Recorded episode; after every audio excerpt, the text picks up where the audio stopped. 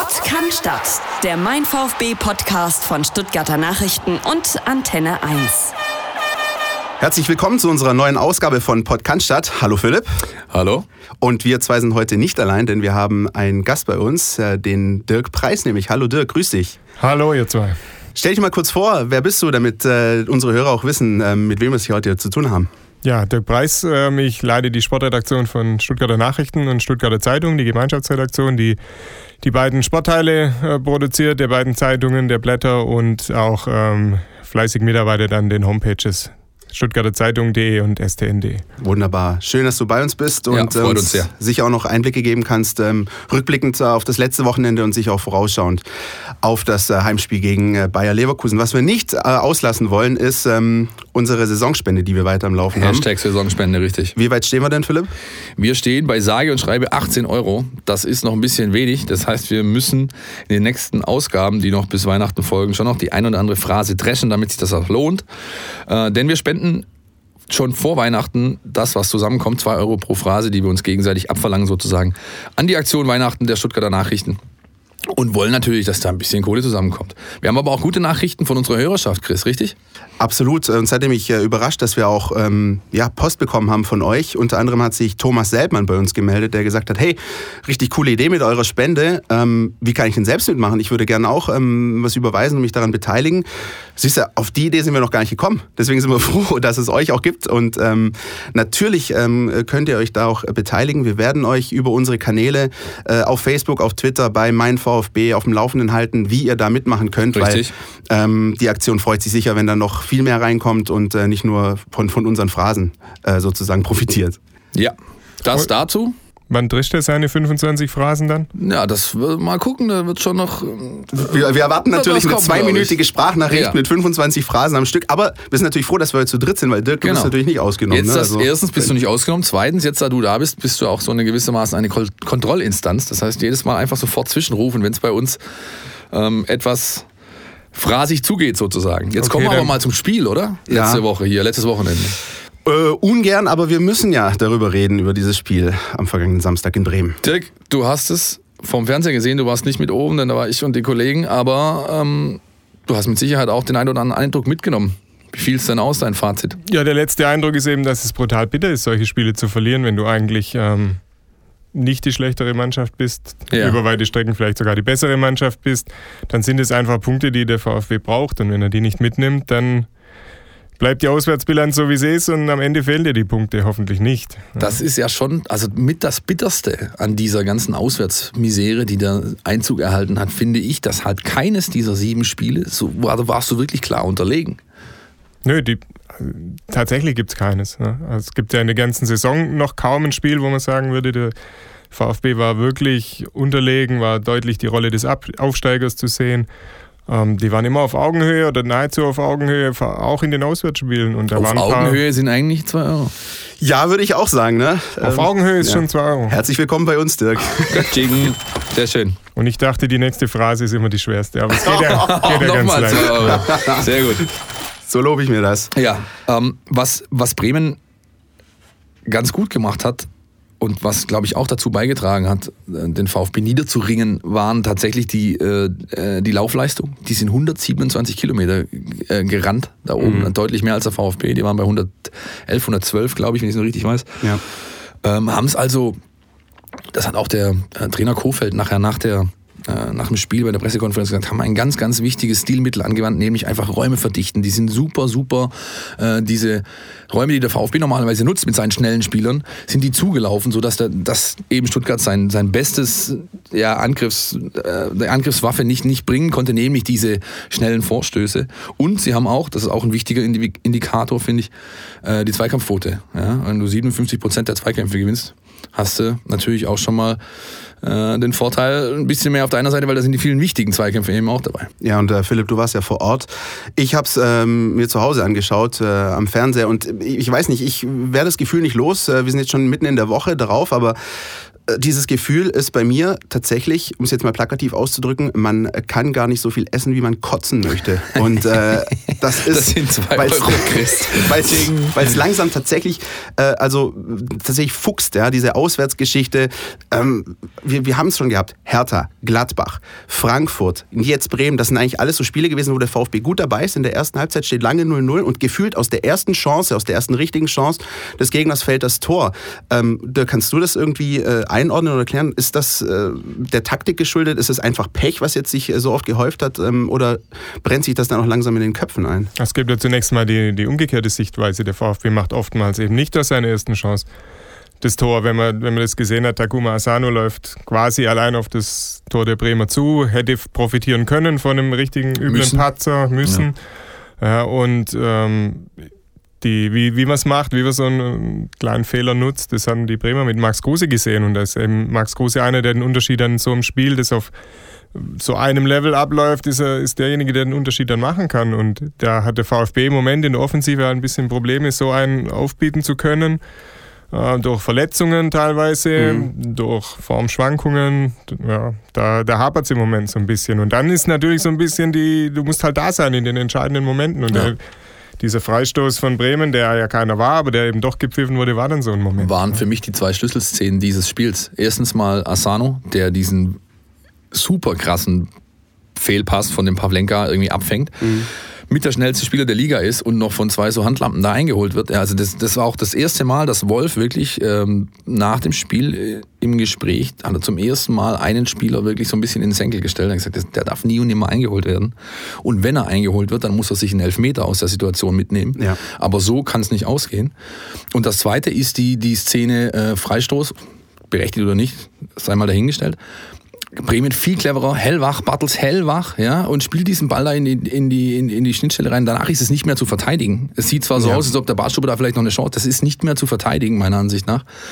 Und wer sich erinnert, dieses, diese Schlafmützigkeit, die der VfB da an den Tag legt, hat er letzte, die Woche davor auch schon gesehen. Du kannst dich erinnern, die, die, wir hatten darüber gesprochen, die, die im Harnik seine Zirkusaktion. Ja. Wie entsteht die Situation? Die entsteht dadurch, dass der VfB einen Einwurf für sich reklamiert, der Bartstuber wild fuchtelnd an der Außenlinie steht und plötzlich läuft das Spiel aber schon wieder und ist dann so schnell, dass es halt nicht mehr aufzu äh, einzuholen ist. Dann kommt der Ball in die Mitte und Harnik macht halt Gott sei Dank einen Harnik, weil sonst steht es da 1-0 für Hannover. Alles zu verbuchen unter, ich weiß nicht, Sekundenschlaf, äh, das dann immer dich das Spiel kostet und halt dieses, ähm, ja, diese Weisheit, in der Bundesliga wird halt jeder Fehler bestraft. Ja, das ist, glaube ich, schon ein entscheidender Punkt. Dankeschön.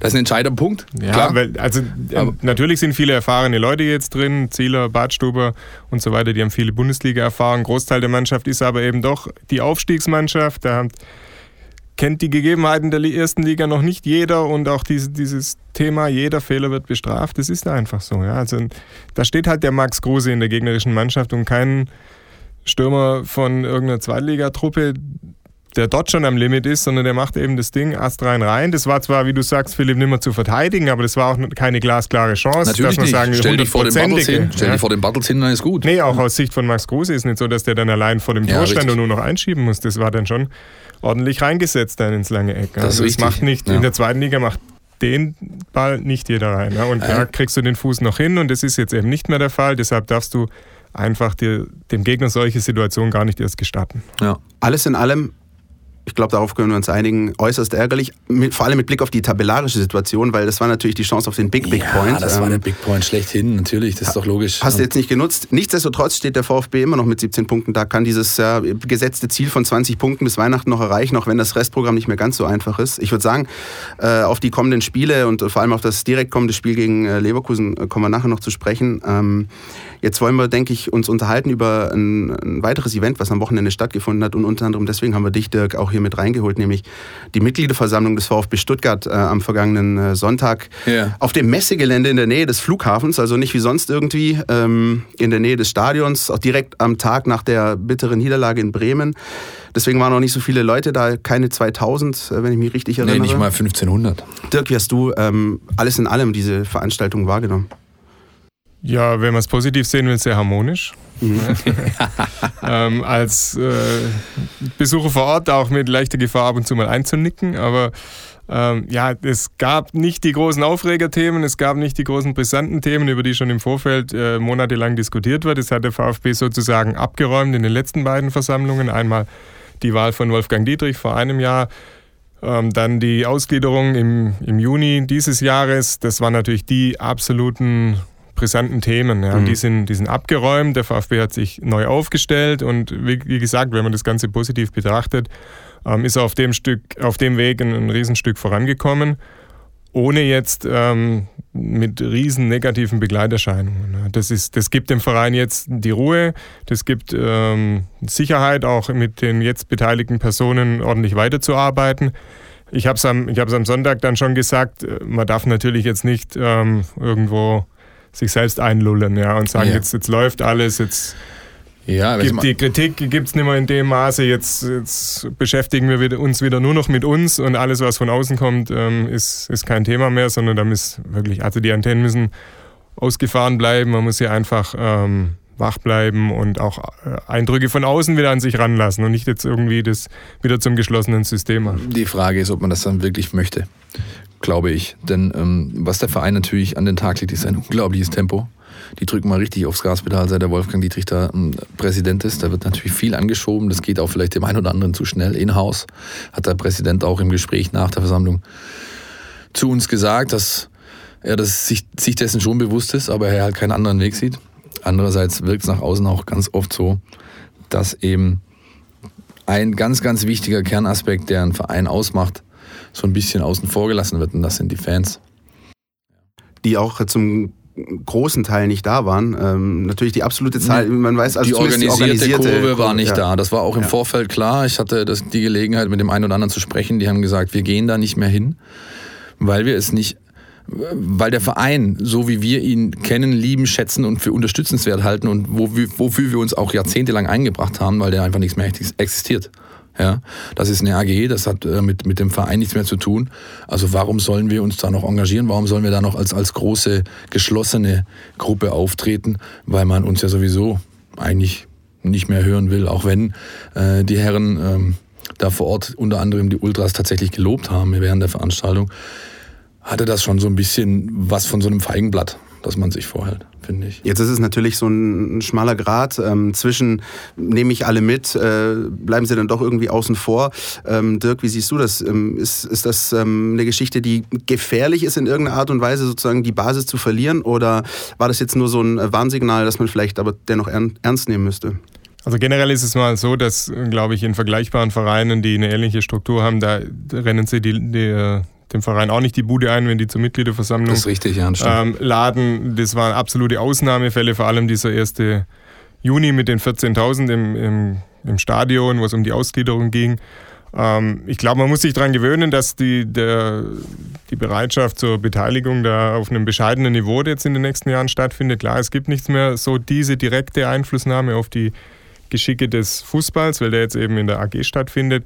Andererseits glaube ich, dass ich finde zum Beispiel, dass Thomas Hitzelsberger da schon eine, wichtige Rolle spielt, auch als Symbol dessen, dass die Verbindung zwischen Profifußball und Verein und Breitensport, dass die absolut noch gegeben ist. Ne? Da, da, hat man einen, der auch den Fans ja kein Unbekannter ist. Das ist nicht irgendein abstraktes Gebilde, dieses Präsidium, sondern da sitzt einer wirklich, der den Fußball vertritt, der aus dem Profifußball kommt, der die Brücke schlägt, Nachwuchsarbeit, Breitensport. Also da haben Sie schon eine Person gefunden, die da vielleicht einiges bewirken kann, um Befürchtungen auch abzubauen? Das davon zeugt auch, oder dass das so wahrgenommen wird bei den Mitgliedern und Fans, davon zeugt auch, glaube ich, sein sein Ergebnis, das er geholt hat bei der Wahl, ja, mit 94,2 Prozent. Das ist, wir hatten noch, weißt du noch, Chris, wir hatten ja den, die, die, wir haben die Veranstaltung ja gecovert und hatten noch uns so gegenseitig zugehört, ein Hauch von Nordkorea. ja. Man könnte auch sagen, ein Hauch von Bernd Wahler. Ja, richtig, ja, richtig, stimmt, genau, stimmt. Ja, ja. Äh, das war ähm, aber tatsächlich ein, ein, beeindruckender Moment mit Thomas Hitzelsberger. Für mich persönlich übrigens, dass er dann angefangen hat, ähm, die Jahresberichte aus den einzelnen anderen Abteilungen vorzulesen. Ja, das war sehr gut gemacht. Ja, also gefühlt zum ersten Mal, es gab Applaus für Leistungen der VfB Leichtathleten. Das habe ich so noch nie erlebt ja. irgendwie. Ähm, dass also gesagt wurde, hallo, pass auf, wir sind hier mit der Profiabteilung, aber der VfB Stuttgart, der Verein, lebt auch von seinen anderen Abteilungen. Marie-Laurence Jungfleisch, ein Name, den man sich auf der Zunge zergehen lassen muss und die wirklich in der, bei der deutschen äh, Hochsprungszene zur absoluten Elite gehört. Ja.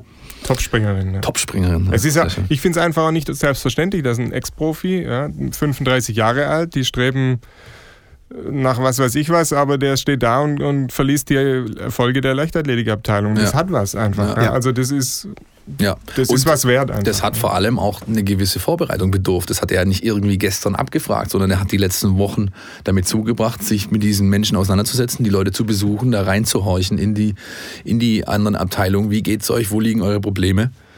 Und ähm, das auf jeden Fall ist lobenswert. ganz Ich habe ja mit ihm gesprochen, auch mit Bernd Geiser, dem anderen Präsidiumsmitglied, das jetzt bestätigt worden ist im Amt. Und die, die waren schon auf Tour in den Abteilungen. Ja. Weihnachtsfeier, Hockeyabteilung und solche Sachen, ja, das sind die vor Ort. Auch der Thomas Hitzelsberger ist am Toten Sonntag bei der Gedenkfeier von der Garde. ja. Ähm, das zeigt schon, das ist, wie du es vorhin gesagt hast, kein Feigenblatt, dass der Thomas jetzt da Verantwortung übernimmt, sondern der hat, der hat schon, es macht den Anschein, er hat Bock auch auf diese sozusagen normale Vereinsarbeit, die einfach nötig ist. Wird sich zeigen, ähm, wie sie es wie sie's gestattet. Ich finde es trotzdem wichtig, auch wenn die AG jetzt eine AG ist und der Fußball darin abgewandert, dass die organisierten Leute, dass die weiterhin, ähm, also ich fänd, oder andersrum, ich fände es schade, würden sie tatsächlich aufgeben und sagen, pff, geht uns nichts mehr an, ist kein Verein mehr. Sondern ich finde, halte es für wichtig, dass es ein Korrektiv gibt, dass jemand einen Zeigefinger hebt und sagt, hör mal zu, ähm, hier gibt es Probleme, die muss man ansprechen, die muss man diskutieren. Und ich denke, die Personen, die jetzt da sind, haben auch ein offenes Ohr dafür.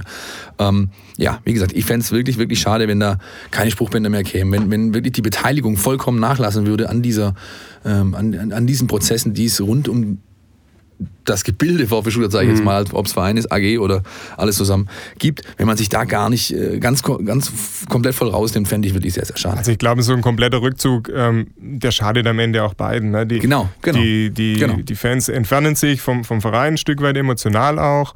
Gleichzeitig ähm, läuft der Verein Gefahr, so wieder ein bisschen im eigenen Saft zu schmoren. Deshalb ist da schon wichtig, dass, dass da die, die Wege nicht so weit auseinanderdriften, sehe ich auch so. Ja. Chris, du hast uns was mitgebracht. ha? Definitiv, während nämlich äh, während der Versammlung oder zum Zeitpunkt der, der Versammlung alles eitel Sonnenschein schien, äh, ist natürlich äh, im Netz einiges los gewesen. Deswegen ähm, haben wir uns mal umgeschaut und die Reaktionen während und zu der Mitgliederversammlung gesammelt und widmen deshalb dieser Veranstaltung unser Außennetz. Alles, was euch im Netz beschäftigt. Ja, also dass es durchaus auch kritische Stimmen gibt, da wollen wir nur mal ein paar Tweets ähm, einfach ja, beispielhaft rausziehen. Zum Beispiel schreibt Dennis 071113. Bisher immer einer der wichtigsten VfB-Termine des Jahres, aber nun fühlt es sich nicht mehr als richtig an, das erste Mal seit x Jahren bewusst nicht zur Mitgliederversammlung zu gehen. Es gibt in diesem System nichts mehr zu gewinnen. Partizipation und Teilhabe der Mitglieder spielen keine Rolle mehr. Ähm, dann gibt es noch TK 1893, der sagt äh, auch seit Jahren eine VfB-Mitgliederversammlung bewusst ausfallen lassen, fühlt sich richtig an. Also es gibt auch diese Stimmen, die dann sagen, pass auf, ich bin jetzt seit Jahren hingegangen, habe es heute jetzt bewusst mal weggelassen.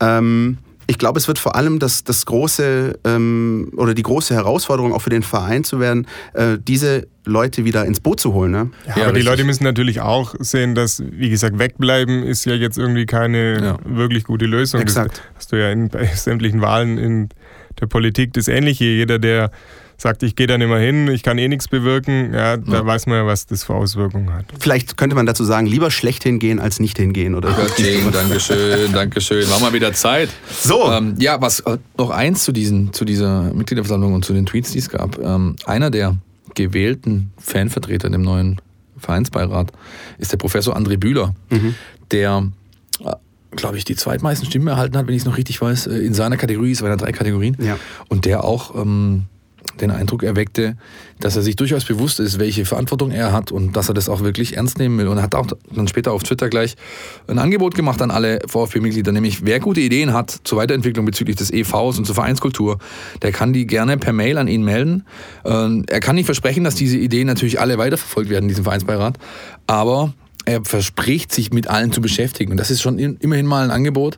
Ja, da hat man offensichtlich einen in diesem neuen Gremium, der die Ohren und Augen sehr genau an den Fans hat und hoffentlich dann auch diese Rolle entsprechend einnimmt. Das der ganze Vereinsbeirat muss ja ein Stück weit diese kontrollierende Rolle Genau, auch genau, übernehmen. ja. Wenn die jetzt da zu neun sitzen und bei jeder Besprechung, die sie haben, immer nur fleißig nicken, ja, dann hat dieses Gremium seine Wirkung verfehlt, weil es ist ja anstatt des Aufsichtsrats, anstatt des Ehrenrats gibt es Ja. dieses Gremium.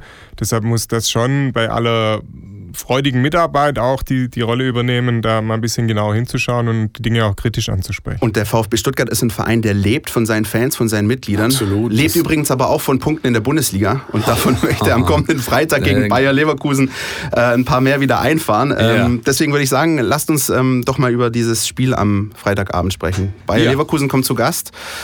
Unangenehm, würde ich sagen, spontan. Äh, wie ist dein Eindruck, Dirk? Ja, vor allem sind sie wieder ins Rollen gekommen, die, die letzten Wochen. Also am Anfang sah es ja auch ein bisschen kritischer aus, oder es sah so aus, als ob das alles ein bisschen äh, holpert noch in, in Leverkusen, aber dass auch die mit dem neuen Trainer Heiko Herrlich das noch nicht ganz so richtig hinhaut, aber in die letzten Wochen, da sind sie wieder in Fahrt gekommen, haben Fahrt aufgenommen. Die haben sich gefunden, ja. Ja, Kevin Ja. Volland spielt äh, richtig überragend gut da vorne drin, der ja lange Jahre auch so, wusste man nicht, ist er jetzt ein guter, ist er kein guter, aber jetzt so die letzten Wochen zeigt er richtig was und deshalb Ja. wird es ja für die Jungs beim VfB hinten wieder Schwerstarbeit Hm, Ich geben. habe gelernt, es ist nicht so gut, irgendwelche Namen im Voraus zu nennen äh, Ja, bei ja, unserem ja, Podcast. ja, ja. Aber jetzt hoffen wir Ja, mal ja. einfach nicht das Schlimmste. Nein, also das ist auch definitiv ein Spieler, der, der im Fokus steht für Ja. dieses Spiel. Ist ja logisch, dass der beste deutsche Bundesliga-Torschütze aktuell Punkt. Ja, dass, dass der kicken kann, steht außer Zweifel und Ja. dass, dass er eben auch die entsprechende Quote gerade an den Tag legt.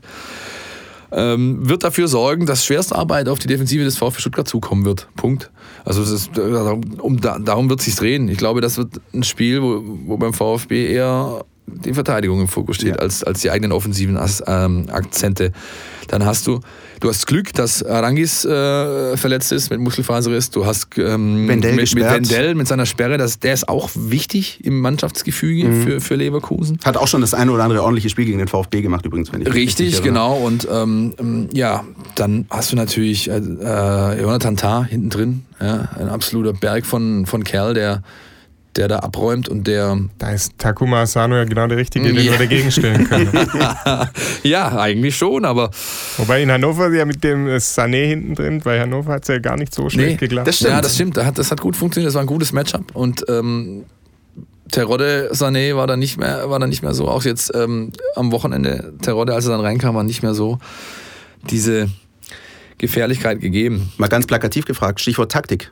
Wie würdet ihr aufstellen? Also würdet ihr eher auch versuchen, wieder ein bisschen defensiver zu stehen? Würdet ihr vorne wieder Small Ball spielen? Würdet ihr mit Terodde anfangen? Wie, wie seht ihr das?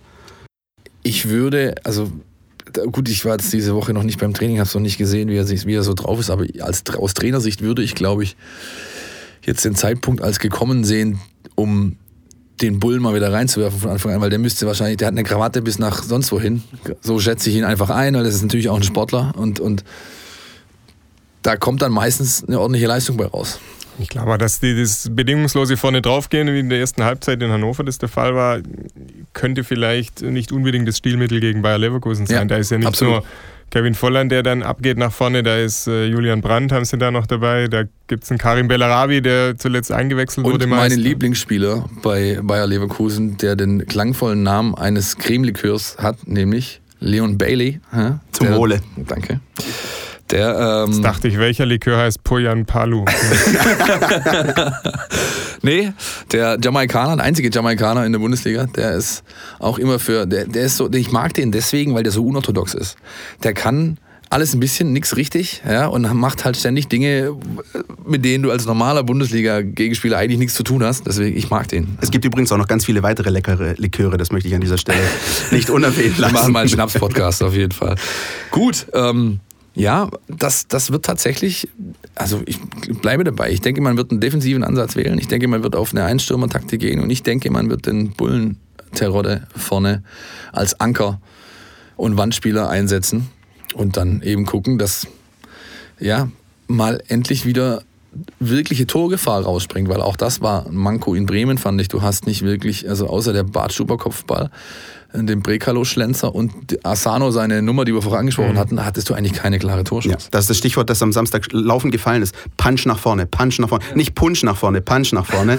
Und ähm, das ist, glaube ich, die Geschichte. Auch das Ballbesitz, aggressives Spiel, ist alles gut, aber du musst natürlich in diese Box reinkommen. Ne? Brauchst einen Stürmer mit Schuss sozusagen. Ja, Okay, sehr okay, schön. das ist sensationell. Sehr Gut. schön, Ja, also man muss ja auch äh, Akolo, Chatak Akolo und äh, Anastasios Donis, die sind eine Woche weiter nochmal nach ihren Verletzungen. Mhm. Ja. das könnte vielleicht dann auch äh, ein Hinweis sein, dass Brekalo und ähm, Asano vielleicht auch mal wieder eine Pause auf der Bank bekommen und, Ja. und die anderen beiden. Zumal zwei englische Wochen danach anstehen, ne? direkt in Richtig. der Bundesliga, dann nochmal Genau. mit dem Pokalspiel. Also es wird nicht gerade leicht in den nächsten zwei Wochen. Wir werden es erleben.